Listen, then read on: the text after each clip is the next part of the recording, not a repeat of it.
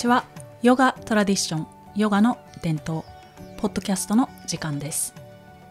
このポッドキャストは私中口智子がさまざまな観点からヨガの伝統についてお話しする番組です。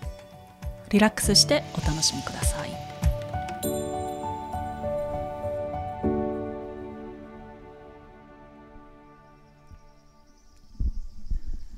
はい、えー、皆さんこんにちは。今回のポッドキャストは南国タイのパンガン島よりお届けします屋外で収録しているのでこの鳥の鳴き声とか鶏の鳴き声とかこう自然の音も届くといいなというふうに思っています。これから先少しの間はこちらから配信いたします、えー、私はそうですね約2年半ぶりにアシュラムに戻ってきました。2020年の春頃からずっと日本にいたので久しぶりの出国でした。日本あの日本出国とかタイ入国など渡航は本当に驚くほどスムーズでもう完全にする状態でした。飛行機の乗り継ぎとかあるんですけどタイは比較的近いですし時差も2時間だけなので到着したらまるで瞬間移動だったような心地がしています、えー、さて今回は本当の自分に変える旅リトリートということでお話ししていきたいと思います。パンガン島に到着して少し経ちましたが改めてリトリートということについて考えさせられました。まずは自分自身がこうやってゆっくり過ごすことが必要だったなと実感しました。日本のあの日本出発前に準備とかでバタバタしていたということもあるんですけれどもこれまでの自分の考えや学びが一気に解放された感じです。これまで自分が日本でクラスやコースを通して伝えてきたこと。また自分が本を読んだりして学んできたこと。これらが新たな一歩を踏み出した感じがしています。まだまだこう学ぶこととか楽しめることがたくさん待ってくれているようであのすごい先が楽しみです、えー、こちらに到着してすぐに2人に同じことを言われたんですけど日本は国境を一番最後にオープンしたよねっていうふうに言われてで私はあんまりニュースとか気にしていなかったっていうのと自分が日本から出るとか日本に入るという必要が全然なかったので日本の国境が開いていようと閉じていようと全然気にしてなかったんですけれどもでもこうそんな閉じられた中でもシュリカリの教えのおかげで心に制限なく自由に暮らすことができできていたなというふうに嬉しく思いました。私自身今あのとても開放感を感じているのは物理的に自分が久しぶりに日本を出国して日本が寒くなる時期に暖かいところに来れたということもあるかもしれませんがそれより大きいことはやっぱりこのタントラメラというアシュラムのこの学びの場所に来ることができたからだというふうに思っています。学びこそが人を自由にしてくれるというふうに確信しています。ちなみにこの学びというのは例えばこう受験勉強のように学ぶことではなくて自分を解放して不必要なアイデアに縛られることなく本来の自分を生かしていくっていうことかなと思います。これがリトリートということの本当の意味なんじゃないかなっていうふうに思っています。でリトリートっていう言葉なんですけどこの英語は戦いから退くとか撤退するという意味があるようなんですね。でヨガリトリートというこう概念はヨガやタントラとか仏教の教えとかいわゆる精神的な実践が実践とか学びが世界中で人気になってきて1900年代の後半に日常から抜け出して自分を癒すというような意味合いでヨガのリトリートや瞑想のリトリートというふうな感じで使われ始めた言葉だそうです。でまああの日本でもどこでもこう働いているとなかなか大変なことも多いと思うので殺伐とした仕事環境で生きている場合はこの戦いから退くというリトリートの意味に共感される方もいるかと思います。現代人はこうどうしても頑張りすぎちゃってますよね。でまた自分との戦いとか周りとの戦い。で誰もがそこから脱出したいっていうふうに考えてると思います。リトリートというコンセプトが流行し始めた時期から時代は変化していますがここ数年の激動を経験してたくさんの人がリトリートを求めているなというふうに実感しています。感染症による空白の時間を改めてリセットしたいとかもう一度自分や世界を見つめ直したいとか。肉体的にも精神的にも自分で自分をケアできるようにケアできるようになりたいとか。自分をいたわることって本当に大切だなというふうに思います。さて、えー、ここアシュラム。はい。名前はタントラメラという場所なんですけれどもこのタントラメラでは毎月1日から21日までリトリートを開催しています。1日から21日までは1日に2回とかまたは3回ほどクラスがあって週1回お休みです。で第4週目はのんびりスケのんびりスケジュールになっていて1日に1回クラスがあったりまたまたは完全にお休みだったりします。でタントラメラではリトリートっていうのがコンセプトなのでマッサージもヨガも呼吸法もゆっくり優しく深く練習していきますそして自由時間もゆっくり優しく深く休んでいきますでこの繰り返しによって次の練習でまた生活においてまた自分の考えにおいてパフォーマンスが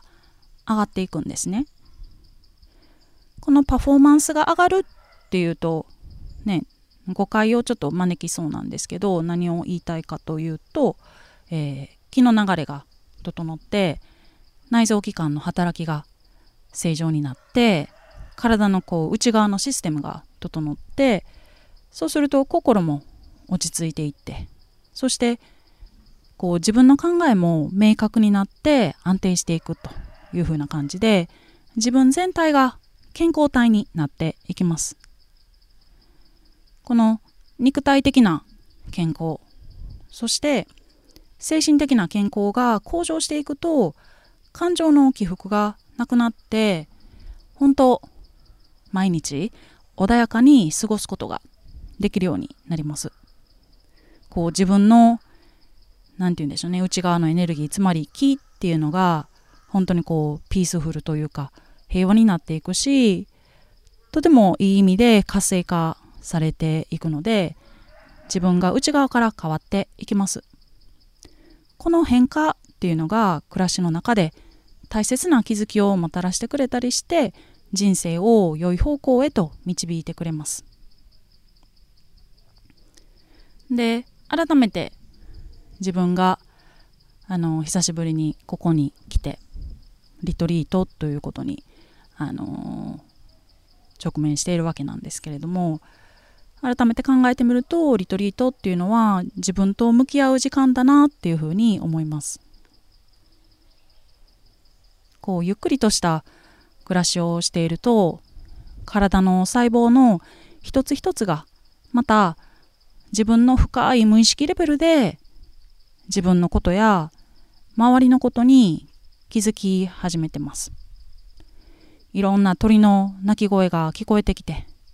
その鳴き声は近くだったり遠くの方だったり高い空の方から聞こえてきたりとか風の音を聞いたり風が部屋を通り抜けていったりまた雨が降るとこれまで静かにしていたカエルが一気に大合唱を始めたりと。こう本当に全てが悠々と流れているなっていうふうに思います。朝昼晩とゆっくり美味しい食事をみんなで食べることも楽しいですし何も気にせずヨガの練習に身を委ねきるというのも最高です。ヨガ中に自分の心に入ってくるものを拒まず出るものも拒まず流れるままヨガをする。これほど気持ちいいものはなかなかないんじゃないかなというふうに思います。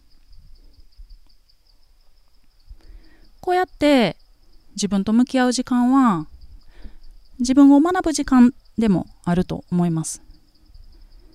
自分が必要としていることに気づいたり体の力が抜けていって心が軽やかになったり。自分はこんなことを気にしてたんだなとかそういうのが分かったり。また今までの自分のことそしてこれからの自分を俯瞰して見ることができて何らかの課題にもっと大きな心で取り組んでいけるなっていうふうにしみじみ感じたりします。また自分の体がどんなことによってストレスを感じていたかが分かってそのストレスが少しずつまたは一気に体から流れ出すようなそんな経験もしています。せき止めていた何かが流れていくと何かもっと大きくて大切なことを受け入れられるようになるというか心に余裕が出てくるというか。まあこれは前進できるっていうふうにも言えるしまたはこうただあの命ある一つの存在として自然に生きているそんな心地もします。で、えー、タントラメラではこの本当に昔ながらの古代のこのタントラの実践と知恵を使って自分自身を鼓舞していくということを学んでいるわけなんですけれどもそれがまああのリトリートのコンセプトの土台ではあるんですけれども。でいろんな実践があるんですね。いろんなあの体を使った実践をやっています。で今回はマッサージについて少し詳しくお話ししてみたいと思います、えー、コースの1日目からマッサージを学んでいただけるんですけれどもも、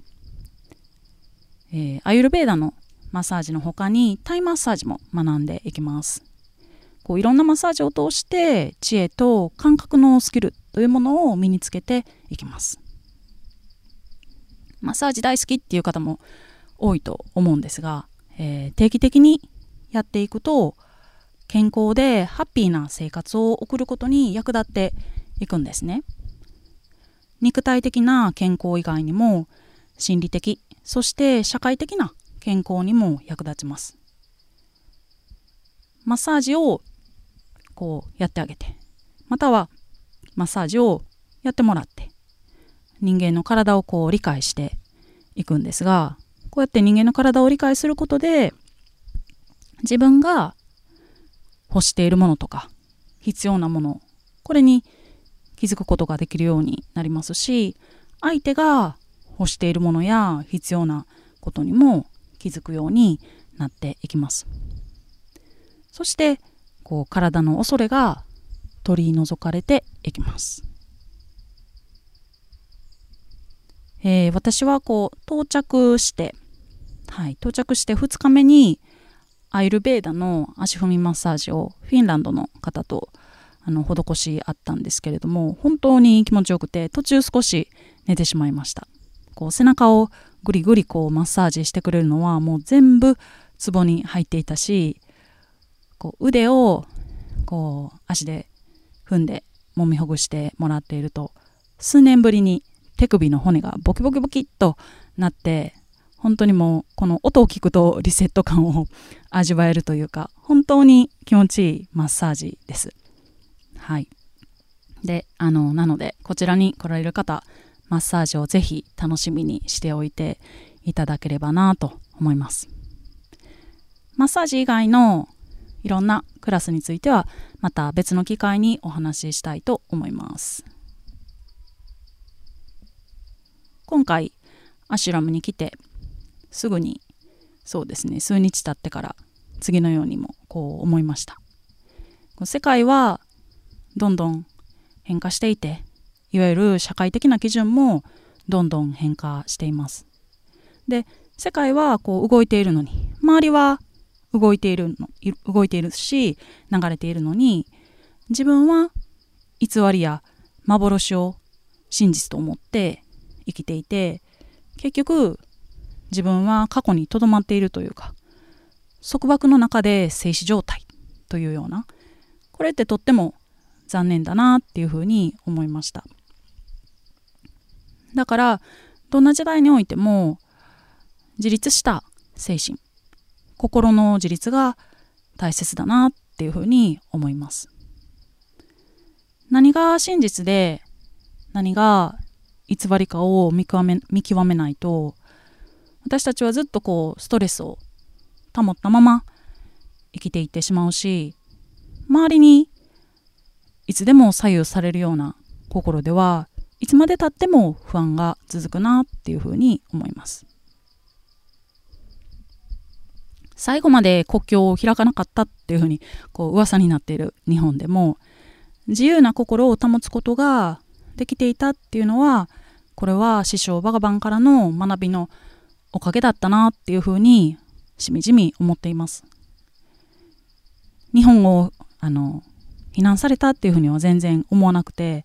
日本は日本私は私っていうふうに思いました。自分をいたわって自分に向き合って自分を学ぶ。こうやってリラックスして過ごしていると心が開かれていくのが分かります。大切な何かを思い出してるような感じでもあるし大切な何かに戻っているような感じでもあります。師匠の教えに基づいてヨガやマッサージや呼吸法とかを練習してで師匠から人間の持つべき大きな大きな世界観を教えてもらうことで自分がどんどんこう開かれて自分がどんどん自然体になっていきます。本当の自分に変えることができるなって思います。私自身ここで滞在している間の自分の変化が本当に楽しみです。もっともっと本当の自分に帰りたいというふうに思っています。さて、えー、話はみんな大好きな食べ物に移ります、えー、タントラメラでは美味しいご飯を食べれます。はい。で今日は私はちなみに朝はインドの朝ごはんをいただいたんですけれどもこのフレーク状のご飯とピーナッツとオニオンとポテトこれらがこうスパイスを使って炒められているものなんですけど北インドの方ではポーハとかこのポーハウプマ、まあ、発音はちょっと気にしないでいてもらってポーハって呼ばれたり南インドではアバルウプマっていうふうに呼ばれているそうです。で私はこれが大好きであのインドにいた時に食べたきりでもうちょっと何年ぶりだったかなってちょっと思い出せないんですけどとても美味しかったです。はい。えー、インドのアシュラムに行ったらインド料理。タイのアシュラムではタイ料理っていうふうに考えられがちなんですがシュリカリの場合はそうではなくて国は関係なく美味しい料理を食べることができます。料理してくれてる方たちがいつも愛情を込めてしっかり作ってくれています。フルーツはもちろん現地のもので、えー、今日はドラゴンフルーツとパパイヤとスイカが出てきました。これらも新鮮で美味しかったです。基本的には朝昼晩と3食ついてるんですがお休みの日は朝食のみです。またあの別のポッドキャストでどんな料理が出てくるかあのご紹介したいと思っています。はい。今回は本当の自分に変える旅のリトリートというテーマでお話ししました。ぜひ皆さんリトリートに来て自分をいたわってあげてください。今回のポッドキャストと関連するリンクを概要欄につけていますので合わせてご覧ください。ではまた次回もこちらパンガン島よりお届けします。